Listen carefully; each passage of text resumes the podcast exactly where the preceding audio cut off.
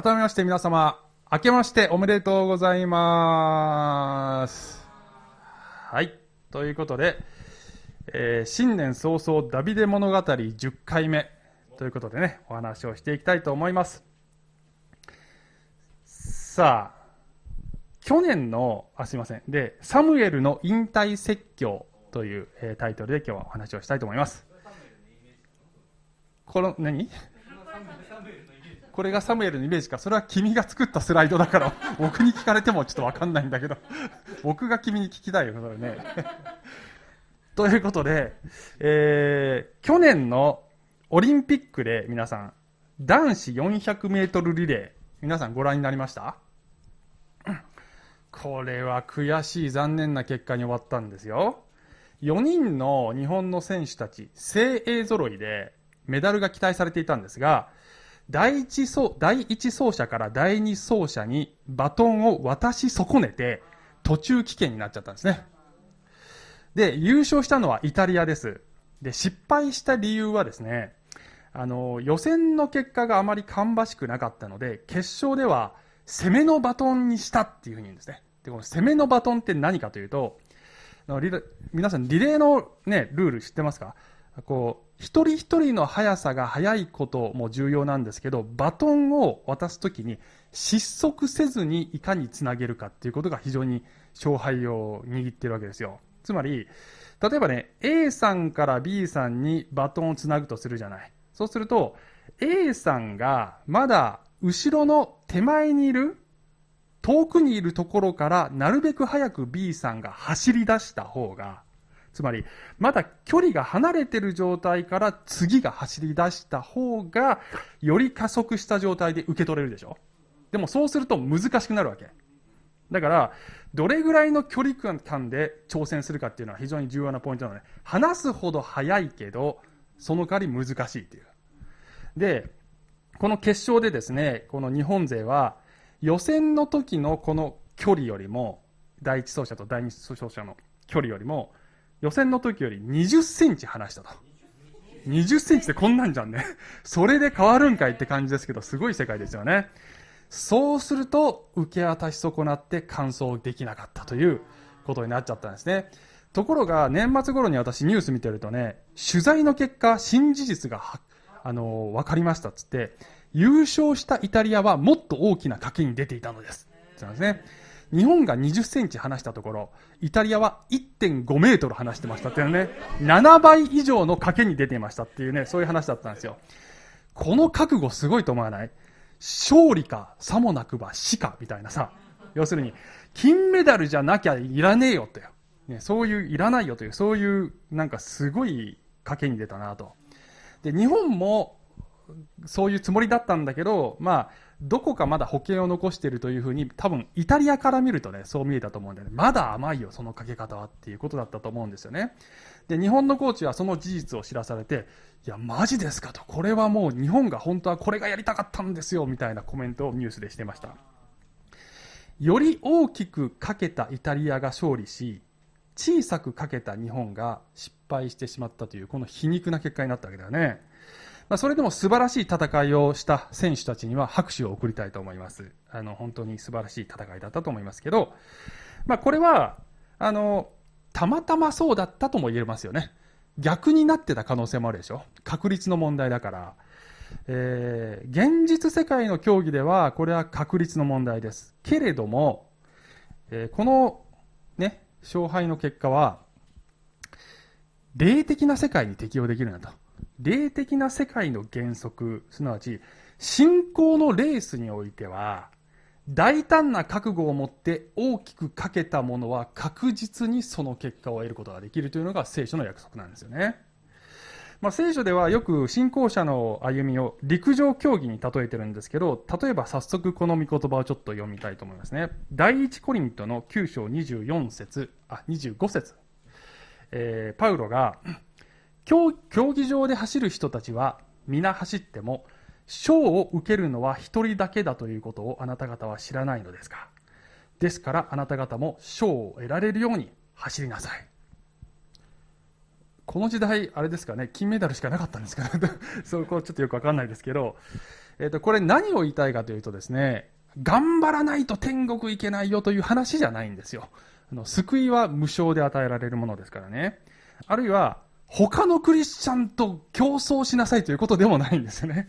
それだと辛いでしょ？そうじゃなくて、これぐらいの真剣さで福音にフォーカスを当てて、歩む者には必ず神様が栄冠を用意しているから、そこに照準を当てて歩めという、そういうこのチャレンジなんですよね。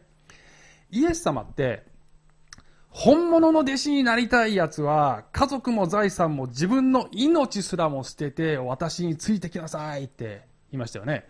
保険を残しておくなっていう。自分の命にしがみつくと失うよ。でも、私のために命を捧げるなら、本物の人生を返してあげるからね、という、そういうことをイエス様おっしゃった。でもこれってさ、ついていく側からするとね、これものすごく勇気いる賭けだと思い思いますね。だって、もしイエスが偽物だったらどうすんのよ？っていう話でしょ？その時に何もかも失って下手すると自分の命さえ危ういってことになりかねないんですよ。で、事実、イエス様が十字架についた直後はですよ。弟子たちはきっとそんな気持ちになったと思いますね。この方に全部かけたのに失敗した、偽物だったのかってね。まあ、復活によって変わるんですけどね。つまり、イエスが本物であるというその一点の可能性に何もかもつぎ込めと。セーフティーネットも保険もいらんっつって、これは厳しいと思いません？けれども、絶対に失望させないからと。確率の問題ではなく、必ずあなたはイタリアのようになります。日本チームのようにではなく、というね、ことがイエス様の約束なんですね。まあ、新年早々なんか厳しい話になってますけど、えー、ま、ま、現実問題として私たちはなかなかこの究極の弟子の姿には、まあ、なれないじゃないですか。でも、一足飛びになることができなくても、今日一歩、その姿に近づくことはできるかもしれませんよね。でね、あの、まあ、リレーの話から始まりましたけど、実は今日の読んでいく箇所は、一人の偉大な信仰者が次のリーダーにバトンを渡す話なんですよね。で、彼の人生こそは、まあ、サムエルなんですけど、全力で使命の道を走り切ったそういう人生です。で、バトンを渡して、次のリーダーにバトンを渡して、イスラエルは新しいステージに入るのですけれども、その時にできるだけ失速せずに、これは信仰的にね、失速せずに、自分が走った勢いをそのまま引き継ぎたいという、そういう情熱が今日の説教に溢れているんですね。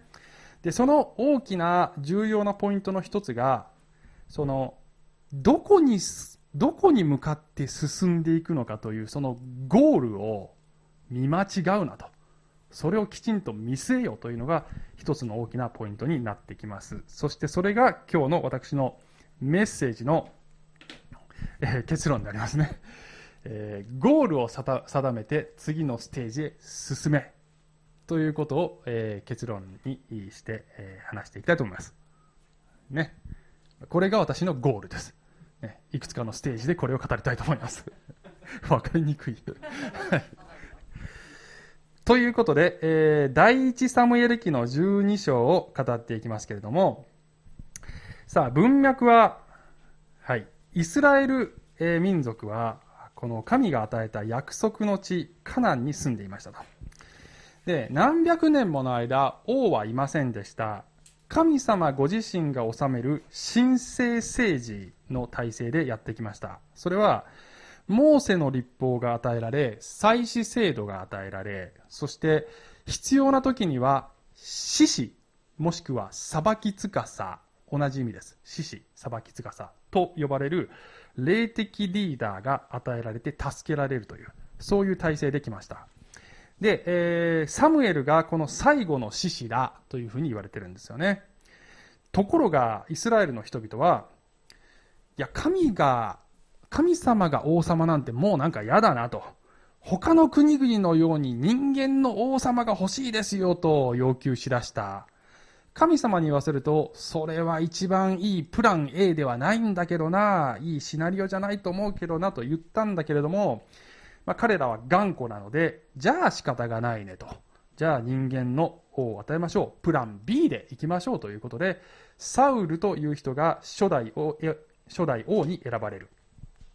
で、最初は頼りなさげなこの青年も、えー、いざ敵が攻めてきたその時に神の霊がサウルにドドーンと臨んで、え、強力なリーダーシップのもと、華々しく勝利を飾り、やったー王政を改めて樹立しようということで、喜びのうちに、えー、この前回の11章が終わるというところまで話したんですね。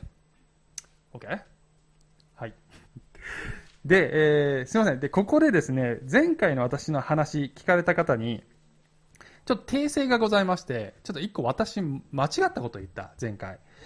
あの、11章の解説の時にですね、四式の19章から21章に出てくるイスラエルの内部紛争の話を引用したんですよ。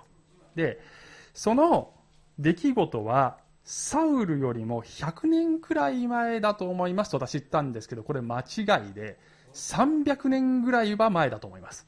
というのは、四式って一番最後に書いてある話が年代的には一番最初っていう そういうね、なんかこう、罠が 罠っていうとちょっとあれだね。あの、ちょそこがね、調査不足でした。失礼しました。訂正しておきます。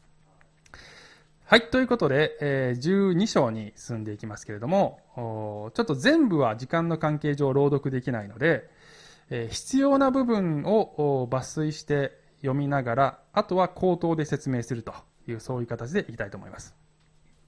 はい。よろしいでしょうか。では、一節から。サムエルは全イスラエルに言った。見よ、あなた方が私に言ったことを私はことごとく聞き入れ、あなた方の上に王を立てた。今見なさい。王はあなた方の先に立って歩んでいる。私は年を取り、髪も白くなった。そして私の息子たちはあなた方と共にいる。私は若い時から今日まであなた方の先に立って歩んできた。えー、サウルが王となりますよと。で、サムエルは裁き司としてはこれで引退であります。けれども、あの彼には預言者と祭司という2つの役割がありまして、これは継続するんですね。だからまだ出てきます。で、えー、実は結構まだこの後も長生きします。ちょっとここから出てますね。大丈夫？はい、すいません。えー、で、まあ、でもね、ここでの本人の意識としてはね、多分もうこれが総仕上げだっていう、もういつ死んでもいいというぐらいの勢いで語ってるんだと思うんですよね。で、ちょっとね、ここで注目したいの。ん？な なんかこう、エコーしますね。大丈夫ですかね？はい。えっ、と、で、えー、ここでちょっと注目したいのが、私の息子たちはあなた方と共にいるって言ったでしょ？息子たちってダメ息子じゃなかったっけっていう。でもここで安心材料として言ってるでしょ？だから、もしかして悔い改めたのかな？みたいなね。その可能性がありますよね。まあ、断言はできないですよ。だけど、まあ、流れから言うと、そうじゃないと、まあ、こういうこと言わないかなと。なんかそう考えると少し希望があるような感じがしません？ね。はい。で、3節いきます。さあ、今、主と主に油注がれた者の前で、私を訴えなさい。私は誰かの牛を取っただろうか？誰かのロバを取っただろうか？誰かを虐げ、誰かを打ち叩いただろうか？誰かの手から賄賂を受け取って自分の目をくらましただろうかもしそうならあなた方にお返しする。まあ、この獅子として、つまり裁き司としての役割を終えるにあたって、自分の働きが正しいものだったのかどうか、自己評価だけではなく、他人にも評価してもらおうではないかということですよね。必要な生産はここで済まそうよということなんですが、これは誠実であると同時にま、後々のトラブルを避ける意味でもね、あの非常に賢いやり方だと思いますね。で、この後の展開、えー、朗読は割愛しますが、人々が、いや、サムエルさんあなたは何も悪いことはしなかったですよということを確認して、え神様と王様が証人ですねということをお互いに確認するという展開になっていきます。で、彼がここでこういう話をしているのは、まあ、自分の人生の生産という意味もあるんですが、もう一つ、あの、あれですよ。王様がで、つまり王様になったら、王政になったら、王様は息子や娘らを取りますよ。馬を取りますよ。あなた方の馬を取りますよ。徴兵や徴税がありますよって事前にそれ警告してたじゃないですか。今まではそれなかったよねって言いたいだよね。裁き司を通して神が直接治めるやり方結構良かったでしょ？っていう。それを捨ててもっと大変な王政に移行するのはそれはあなた方の選択だからねということをここでもう一回確認してると思うんですよね。で、これは、その選択がどれくらい愚かかという、愚かだったかということを悟すために、まあ、その前段としてこの話をしているという、そういう部分があると思うんですね。さあ、で、その流れで飛んで7節に行きますね。さあ、立ちなさい。私は主があなた方とあなた方の先祖に行われたすべての正義の御業を主の前であなた方に解き明かそう。ヤコブがエジプトに行った時、あなた方の先祖は主に叫んだ。主はモーセとアロンを使わし、彼らはあなた方の先祖をエジプトから導き出し、この場所に住まわせた。えー、ここからですね、歴史の解雇が始まります。えー、奴隷状態からの解放が民族の原点だったでしょそれを思い出しなさいねと。そして、えー、この後朗読、ここも割愛しますが、何度もこの神様を裏切って、えー、偶像礼拝に陥りましたね。で、その度に敵が攻めてきて、で、その度に悔い改めて、そしたら神様が裁き司を通して救ってくれたよね。このパターンで来たよね。ということを確認して、でも最後のパターンは、それが変わりましたよね。と。敵が来た時に、主よっていう代わりに、おおくれよっていうそのパターンになっちゃいましたよねと。で、これは残念だったんだけど、神様は憐れみで王を立ててくれて、神様が王を通して救ってくれたんだよということを彼彼は話していくんですね。ね。で、そしてですね、そのように語った後、サムエルは、14節もしあなた方が主を恐れ、主に仕え、主の御声に聞き従い、主の命令に逆らわず、またあなた方もあなた方を治める王も、自分たちの神、主の後に従うなら、それでよい。しかし、もしあなた方が主の御声に聞き従わず、主の命令に逆らうなら、主の手があなた方とあなた方の先祖の上に下る。これ、どういうシチュエーションでこの話をしているか、もう一回思い出していただきたいんですけど、あの人々がねどういう思いでこれを聞いてるかってねあの聞いてるのはおそらくこの王政樹立の中心になってるのは多分サムエルの世代から2世代ぐらい後なんですよ。つまり若者たちが中心でこの湧き返ってるわけだね。でこの輝かしいスタートの日にこう年老いた昔の人が出てきてだよ。やっぱり良いかと、ね、ベストな選択じゃなかったけど神様は憐れんでくれたんだからなと。浮かれずにもう一回気を引き締めないと大変なことになるぞって、これ、すっごい空気を読んでないと思わない？ね、これはちょっと貧縮な説教じゃない？これ。と私は思うんですよね。若い人たちの視点からするとさ、はいはい、もうこの説教いつ終わるかなっていう感じじゃないですか？サムエルさん自分が主役だった時代が終わったのが残念なのはわかるけど、でも王様立ててうまくいったじゃんって。ね。第一さ、そういう言い方、王様に失礼じゃないって、私がそっち側にいるとね、思うんじゃないかなと思うんですよね。いやー、これはってちょっとこうなんかシーンとしちゃってる感じにね、なってると思うんですよ。そんな彼らの度肝を抜く出来事が、この後起こるわけですよね。はい。16節サムエルがこのように続ける。今、しっかり立って、主があなた方の目の前で行われるこの大きな見業を見なさい。今は小麦の借り入れ時ではないか。主が雷と雨を下されるようにと私は主を呼び求める。あなた方は王を求めることで、主の目の前に犯した悪が大きかったことを認めて心に留めなさい。18節そしてサムエルは主を呼び求めた。すると、主はその日、雷と雨を下された。民は皆、主とサムエルを非常に恐れた。えー、小麦の借り入れ時って書いてました。これ5月から6月頃で寒気です。つまり、雷雨が発生しない、絶対に。そういう時なんですよね。はい。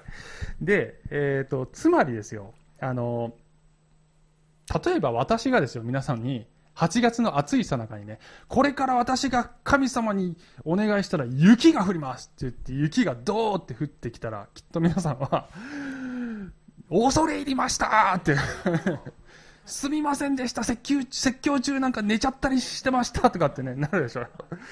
だそれが起こったわけですよね。まあ、残念ながら私には神様はそういうことさせてくれませんけど、なかなかね。はい。で、えー、あれ？俺今、どこに置いた？パチコン。あ、ちょっと、あ、すいません。うん、で、民が恐れちゃった。あ、すいません。ここでよかったね。えー、そこで民は恐れたと。19節民は皆サムエルに言った。私たちが死なないように、しもべどものために、あなたの神、主に祈ってください。私たちは王を求めることによって、私たちのあらゆる罪の上に悪を加えてしまったからです。神様怒らせちゃった死んな、死んじゃうよって恐れてるわけですよね。で、そんな、まあ、ここに来て初めて、民は、あの、強情だった人々がやっと罪を認めるということになったわけです。で、彼らは死ぬことを恐れちゃったわけですけど、その彼らにサムエルが、えー、このように言います。20節恐れてはならない。あなた方はこの全ての悪を行った。しかし主に従う道から外れず、心を尽くして主に仕えなさい。役にも立たず、救い出すこともできない、虚しいものを追う道へ外れてはならない。それらは虚しいものだ。恐れなくていいよと。確かに罪だったけど、でもここからやり直せば大丈夫だよと。役に立たない虚しいものっていうのは、これは偶像のことです。で、人々は神様じゃなくて人間の王って言った、つまり人間の王が偶像になっている。どんなものであれ、神以外のものに頼る姿勢、それを改めなさいと言ってるわけですよね。で、22節主は、ご自分の大いなる皆のために、ご自分の民を捨て去りはしない。主はあなた方をご自分の民とすることを良しとされたからだ。さあ、重要なところなので、黄色にしてますけどね。ご自分の大いなる皆のために、つまり、えー、あなた方が神の民として選ばれているのは、これはあの、契約に基づくんでしたよね。アブラハム契約。それを守ってくださるというところに、神の皆。皆っていうのはご性質を表してるんですよね。そこに神の皆がかかっているんですよと。選びの民の使命は、神の皆の栄光を表すことなんですよ。だから今新しいスタートを切るときに、その神の栄光のために選ばれているんだ、再スタートが与えられたんだとだというゴールを、ね、もう一回確認しなさいという、そういうことではありませんか、これは。それが目的なんですよ、というふうに言っているわけですね。これポイントなので、えー、後でまた戻っていきたいと思います、後半でね。23節私もまたあなた方のために祈るのをやめ、主の前に罪あるものとなることなどとてもできない。私はあなた方に良い正しい道を教えよう。えー、民のために取りなしの祈りをする。これ、祭司としての役割。えー、正しい道を教えよう。これは預言者としての役割。つまり、預言者と祭司としては、これからも仕事をしますよと彼は言っているわけです。24節ただ主を恐れ、心を尽くして誠実に主に仕えなさい。主がどれほど大いなることをあなた方になさったかをよく見なさい。あなた方が悪を重ねるなら、あなた方も、あなた方の王も滅ぼし尽くされる。過去に示された神様の恵みと真実を忘れてはならないということですね。大いなることをしてくださったそれを忘れてはならない。その記憶をちゃんと引き継ぎなさいと。そして、この彼の説教は警告で終わっています。悪を重ねるなら滅ぼし尽くされますよ。で、この滅ぼし尽くされるって厳しい言葉なんですけど、まあ、英語で読むとね、あの、まあ、訳によってはペリッシュという、まあ、これまさに滅ぶという言葉になっているところもあるんですが、あの、多くの訳が sweep away とか wipe away という言葉になっているんですよね。スイープアウェイされるよ。スイープってほうきで吐くことをスイープって言うんですね。だから、ほうきで吐くように吐き出されて一掃されるっていう、そういうニュアンスの役になってる。で、後になって、このイスラエルに敵の軍勢がやってきて、イスラエル人は補修として外国に引っ張っていかれる。つまり、スイープアウェイ。ね、カナンの土地からワイプアウェイされる。という、えーきっとそういうニュアンス、もしくはサムエルの意図としてはそういうことだったんだと思うんですね。さあ、ということでね、えー、これが12章でありました。さあ、で、ここから後半にね、入っていきたいと思いますけれども、皆さん、今日の私のゴールは何だったか覚えてますか？今日はちょっとなんか皆さん静かですよね。普段のなんかあの、こう騒がしい方々がみんないないから なんかこう、シーンっていう感じになってますけど、はい。今日覚えてますか？今日の私のゴールは。ん？バトンっていう言葉は入ってなかったよ。これでしたよね。ゴールを定めて次のステージへ進めでしたよね。ここに向かって進んでますからね。ゴールを定めること、これ重要ですよね。えっ、ー、と、第二手モテの4か、4章の6、あ、えー、6、ごめんなさい、4章で、4章の6節で、えー、パウロが、私が世を去るべき時が来たっつってもう残り少ない人生を、えー、語っているところがあって、そう言ってから7節彼はこういうふうに言うんですね。私は勇敢に戦い抜き、走るべき道のりを走り終え、信仰を守り通しました。あとは義の栄冠が私のために用意されているだけです。その日には正しい裁き主である主が、それを私に授けてくださいます。私だけでなく、主の現れを慕い求めている人には、誰にでも授けてくださるのです。というふうに言ってる。死を目前にしてパウロは、生涯を陸上競技に例えつつ、栄冠を目指して走ってきた。走り切ったっていう、そういうことを言ってる。これなんか今日のサムエルの説教の心境とすごく通じるものがあるんじゃないかなと思うんですよね。けれども、このレースはいろんなステージがあるわけですよ。誰の人生でもそうなんですけど、私たちの人生もいろんなステージがあるでしょで、節目節目があるじゃないですか。例えば、年が明けて新年になりました。これ一つの節目ですよね。あるいは、まあ、2年ぐらい前からコロナが始まって、コロナによって全世界の人が新しいステージに移行せねばなりませんでした。で、コロナが明けた、収束した暁にはですよ、また多分新たなステージに入ることになりますよね。で、それ以外にも皆さん個人個人で、進学、就職、転職、引っ越し、結婚、出産、まあ、いろんなステージがあるし、プラス、クリスチャン、信仰者にとっては、神様が信仰者としてのステップをいろいろ用意してますよね。次の段階に進みなさいと。ね、次の学びに進みなさいとか、もう一つ成長しなさい。ね、信仰のジャンプをしなさい。あるいは、あなたに与えられたミッションで次の扉を思い切って開いて前に進めなさいというのを言うような時もある。けれどもしばしば私たちは尻込みしたり、こう成長を嫌がったりしてね、なかなか前に進まないというね、こともありますけど、えー、まあ、いろんなステージを神様は用意しています。そこで、この後半では、こういう話をね、したいと思いますね。次のステージに進むときは、3つのことをぜひ意識してくださいということを話したいと思います。ね、これいつものように塩沢さんが作ってくれてる、えー、スライドですけどね。めなんかめっちゃマッチョな 引き締まった体。一応言っときますけど、これ私じゃないですからね。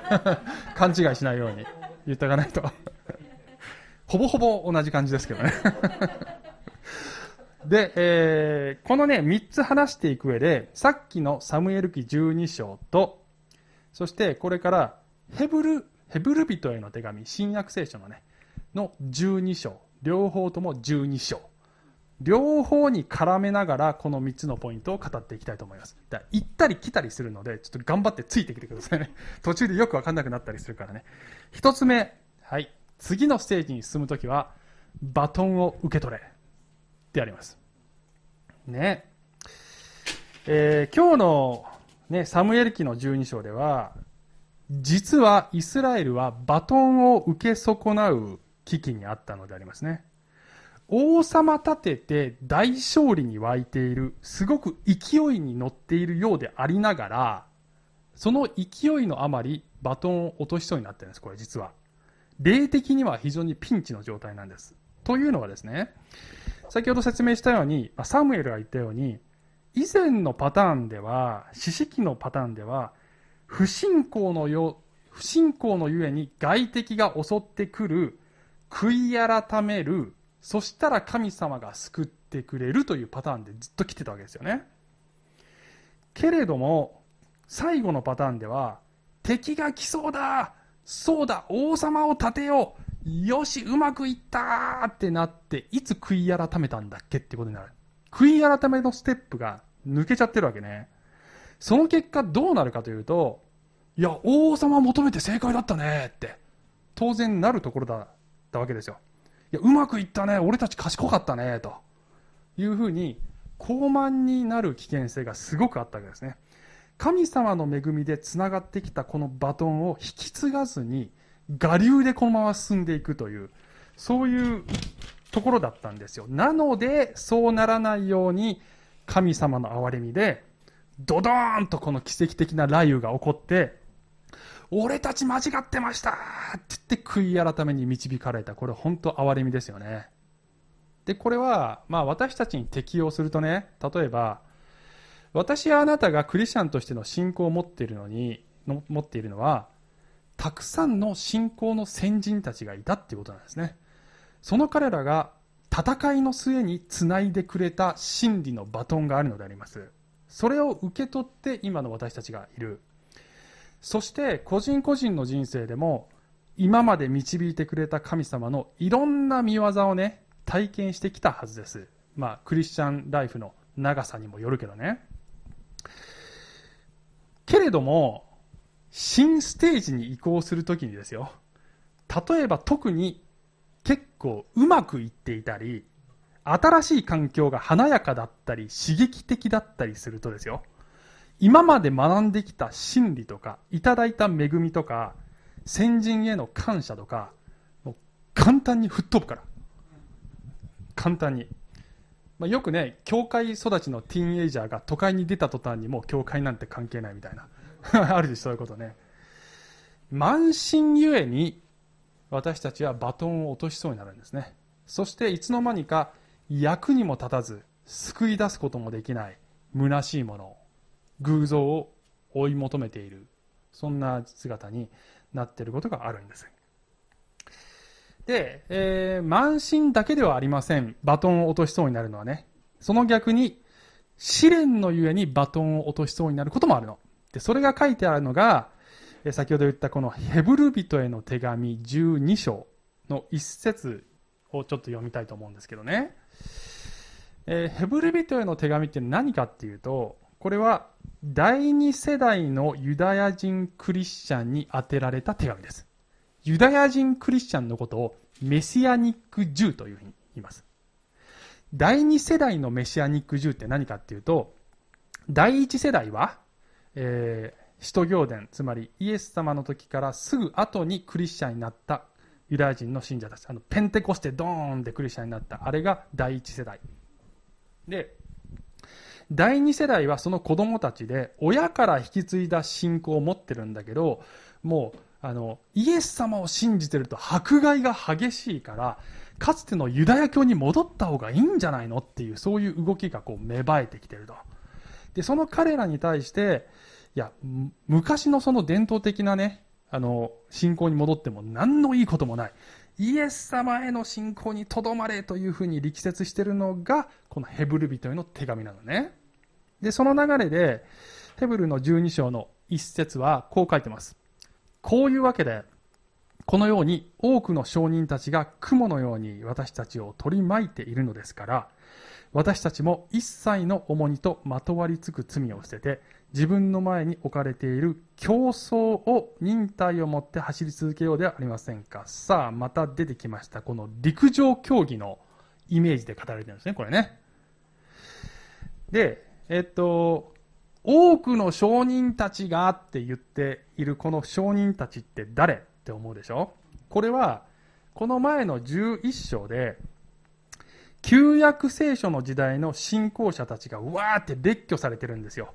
ノアとかアブラハムとかモーセとか、まあ、それこそ獅子たち。そしてサムエルの名前もねちょろっと出るんですけど彼らが苦難を乗り越えてそして信仰を守り通しバトンをずっと引き継いでくれたんですよとでそのすでに競技を終えた先人たちに取り巻かれて私たちは今レースを走ってるんだよというそういうイメージなんですね競技場のイメージなんですまあ、その先人たちが、今天から見てるよっていうふうに言えるかどうかはちょっとわかんない。そうではないかもしれない。ただ、彼らのその信仰に励まされて、私たちは囲まれているんだというイメージを競技場のイメージで例えてる。で、この著者が、いわゆるリレーとか、駅伝とか、そういう競技をイメージしてたかどうかは分かりませんけど、言ってることはつまりそういうことなの。あの、ずっとつながれてきたバトンなんですよと。で、試練が原因でバトンを落としそうになっている時は、先人たちを思い出せっていうことなんですよね。皆さんも節目の時は要注意だと思いますね。その時には自分をもう一回吟味して、へりくだって歩んでいるか、虚しいものを追い求めていないか、今までの恵みをちゃんと記憶しているかそして自分に信仰を引き継いでくれたモデルたち信仰の先人たち聖書の中の人たちもそうだし現実世界のいろんな恩人たちがいる彼らに倣って初心に帰っているかどうかを確認してみたらいかがでしょうかというねこれが一つ目のポイントでありますはい。ということで、2つ目ね。次のステージに進むときには、2つ目。重荷を捨てろ。ですね。で、もう一回先ほどのヘブル12の1を見ていただきたいんですが、同じ見言葉ね。えー、この競技場のイメージ、黄色の部分ね。一切の重荷とまとわりつく罪を捨ててっていうことでしょつまり、走ってる時は身軽になるでしょっていうことなんですよ。ね、皆さん、オリンピックでリレーとか見ててさ、なんか、ランドセルとか背負って走ってないでしょみんなね。あるいは足に草とか絡みついてないでしょ彼はね。バトン渡す時にこ、このランドセルもお願いっつってさ、脱ぎにくいな、このランドセルみたいな。レースに負けるっていうのね、そんなことしてると。つまり、身軽になって走るでしょと。で、次のステージに進む時には、皆さん、せっかくだから重たいもの全部捨てましょうよ。ということですよ。今日のイスラエルの箇所では、まあ、雷雨が起こって、どうしよう罪を犯してしまったと認識した、神様怒ってる死んじゃうよってなったでしょ？で、そこにサムエルが、恐れるな、罪は犯したけど、ここを起点にして修正していけば大丈夫だからね、と。いうふうに言ったわけですよ。で私たちもですねあの重荷を結構引きずってることがあるわけですよ。まあ、それは例えば過去に犯してしまった罪を、えー、ずっと引きずって在籍感まあ、神様が許したよと言ってくれているのに、ね、もう大丈夫だよって言ってくれているのに、相変わらず許されていないという感覚で、えー、生きているという方が結構いる。あるいは、あの、そうではなくて、もう一つのパターンとしては、いや、許されたことはわかるけど、でも、間違った選択への後悔は消えないんだっていうふうにね、思うことありません？ね、許された、うん、わかる。でもさ、ってね、あの何回か前の私のメッセージで、神のプラン A をキャッチせよって私言いましたね。一番いいシナリオを皆さんキャッチしましょうって言いましたけど、まあ、そういう話聞くともしかしたら人によってはね、もう遅いですってだってもう私人生のコース間違っちゃったもん。もうプラン A は逃しちゃったんですよってね。だからプラン B で我慢するしかないよ。もう取り返しつかないんだよって、もし皆さんが思ったとしたら、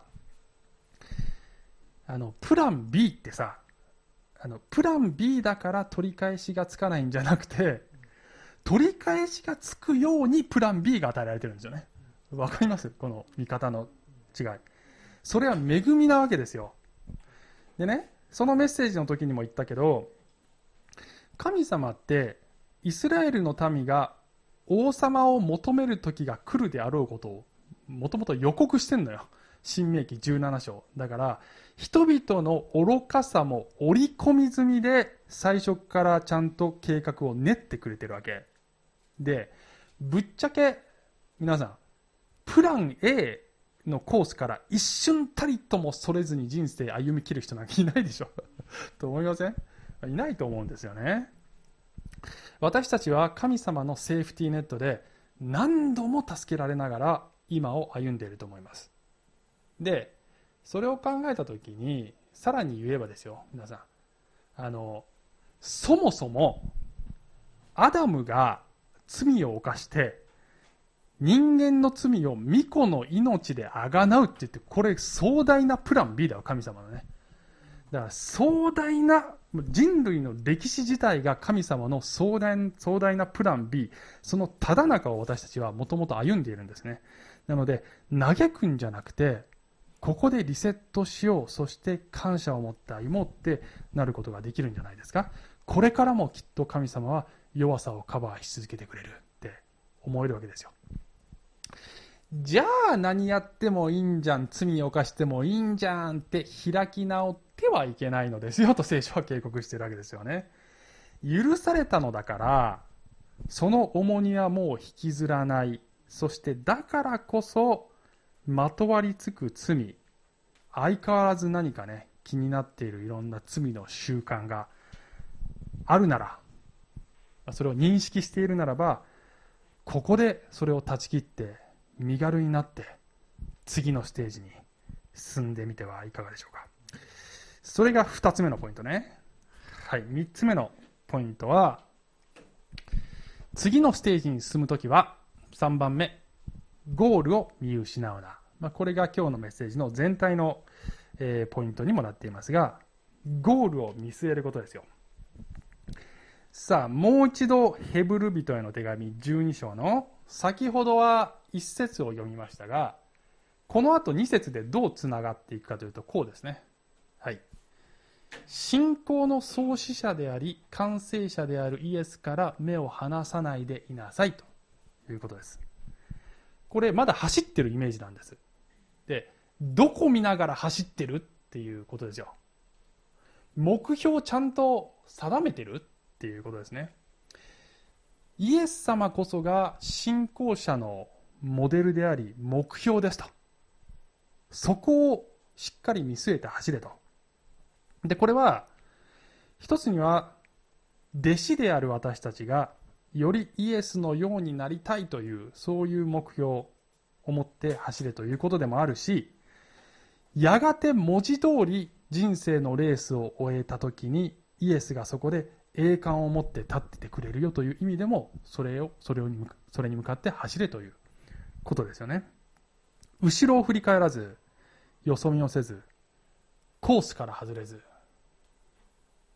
走っているかどうか、前を見て走っているかどうか。で、先ほど言ったように、この手紙は苦難と迫害で信仰がぐらついている人々に語られているんですが、この黄色の文字の次にもうちょっと読みますと、こういうふうに書いてるんです。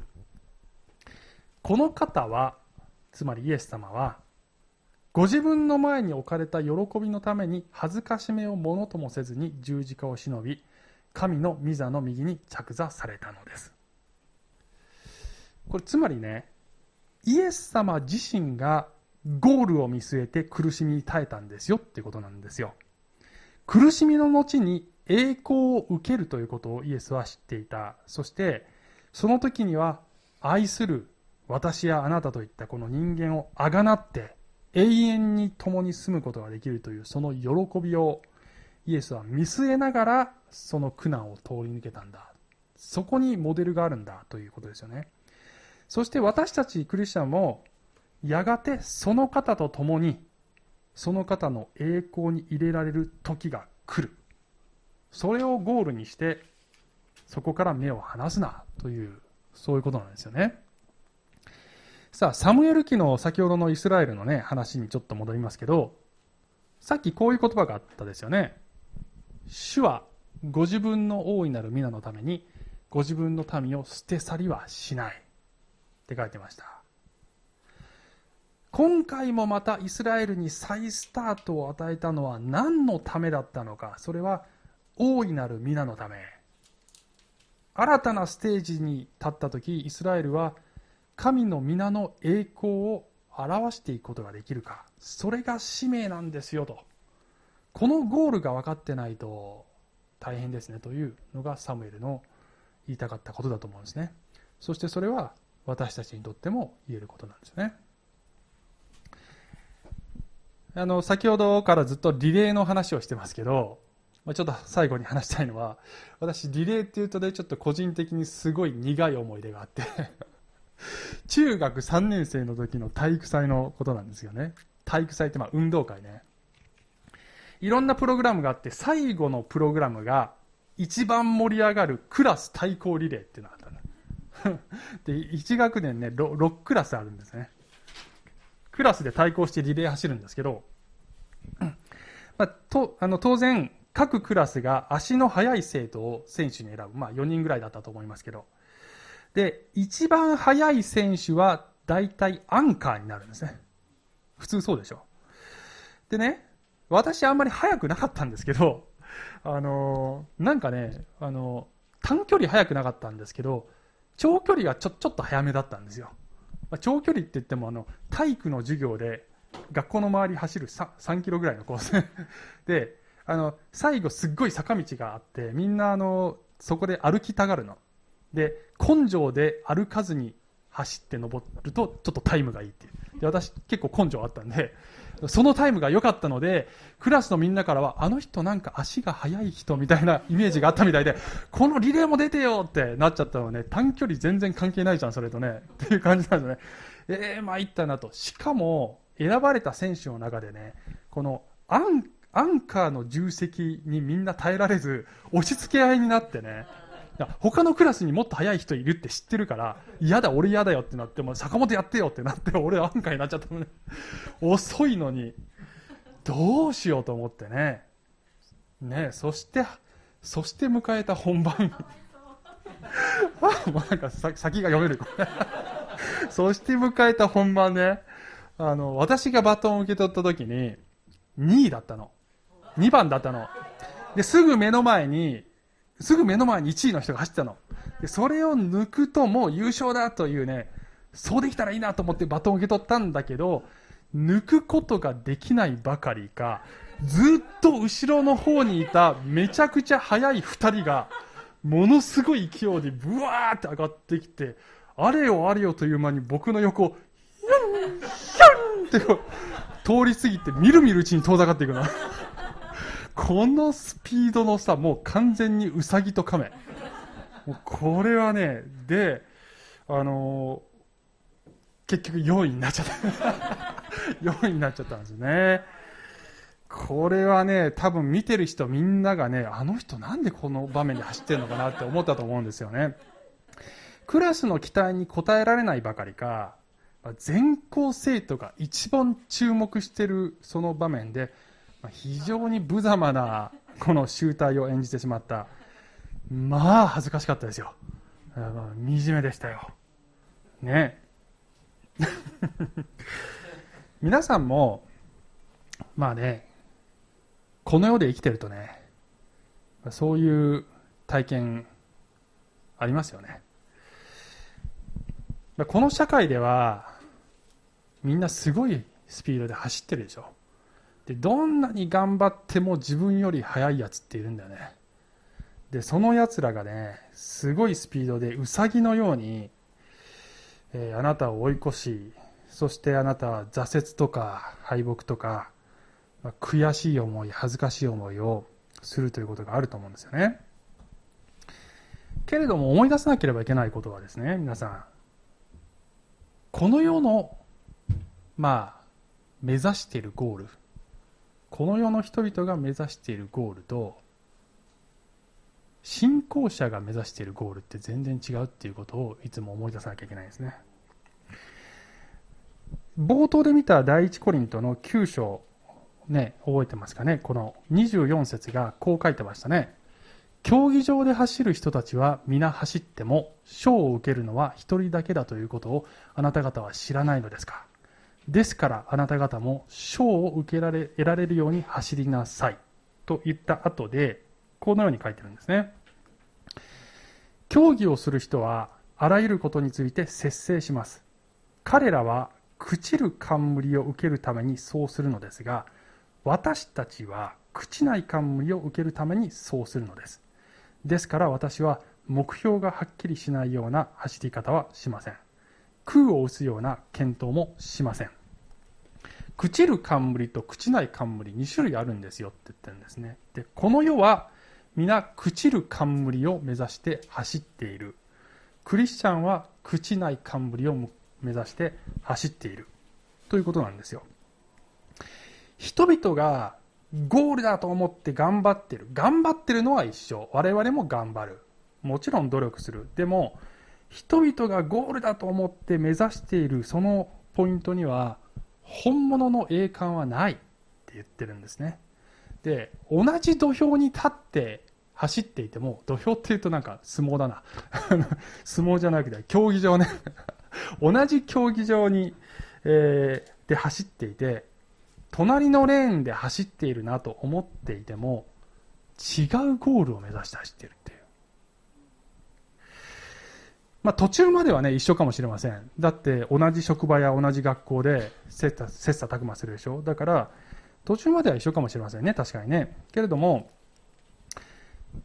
世の人々がこのウサギのようなスピードでいち早くゴールに達してそこで喜び祝っているであなたが亀のようなスピードでやっとそのポイントにつくでそこで彼らは大喜びをしていたとしてもあなたはそのポイントをすっとそのまま通過してもともと照準を定めていたもう一つ向こうのポイントに向かってそのまままっすぐに脇目も振らず歩いていく。そこにはイエス様が本物の栄冠を持ってね待っててくれています。苦しかったよねって全部知ってるよって言ってくれると思いますね。でもよくぞここまで足を止めずに完走したね。あなたを誇りに思うよって言ってきっと抱きしめてくれると思いますね。そのイエス様に照準を合わせているでしょうか。まあ、イエス様は全部捨ててついてこいっていうその究極の弟子に私たちは今すぐになることができないかもしれない。一足飛びにはなかなかなることはできない。それが私たちの弱さですよね。でも今日一歩その姿に近づきたい。今年1年かけてやっと5メートルとか10メートルかとか、まあ、亀のようなねそんなスピードかもしれない。それでも足を止めずにこの方に近づいていく、まあ、そんな1年に、ね、なったらいいなと思いますね。最後ダメ押しのようにこの陸上競技のイメージで終わりたいと思いますけど、ピリピ人への手紙3章13節兄弟たち、私は自分がすでに捉えたなどと考えてはいません。ただ一つのこと、すなわち、後ろのものを忘れ、前のものに向かって身を伸ばし、キリストイエスにあって神が上に召してくださるという、その賞をいただくために目標を目指して走っているのです。はい、お祈りします。愛する神様、えー、信仰者の歩みはレースであります。それは楽ではありません。時に足を止めたくなるようなこともありますが、どうぞ精霊によって今一度私たちを強めてくださり、一歩一歩イエス様の姿に近づいていくことができるような、そんな新しいステージを私たちにお与えください。イエス様のお名前によってお祈りします。アーメン。小淵沢オリーブ教会には聖書の言葉を多くの人に届けるためのさまざまなビジョンがあります。あなたもこの働きに参加してみませんか？献金はこちらのアドレスにて受け付けています。インターネット送金サービスまたは口座振込に対応しています。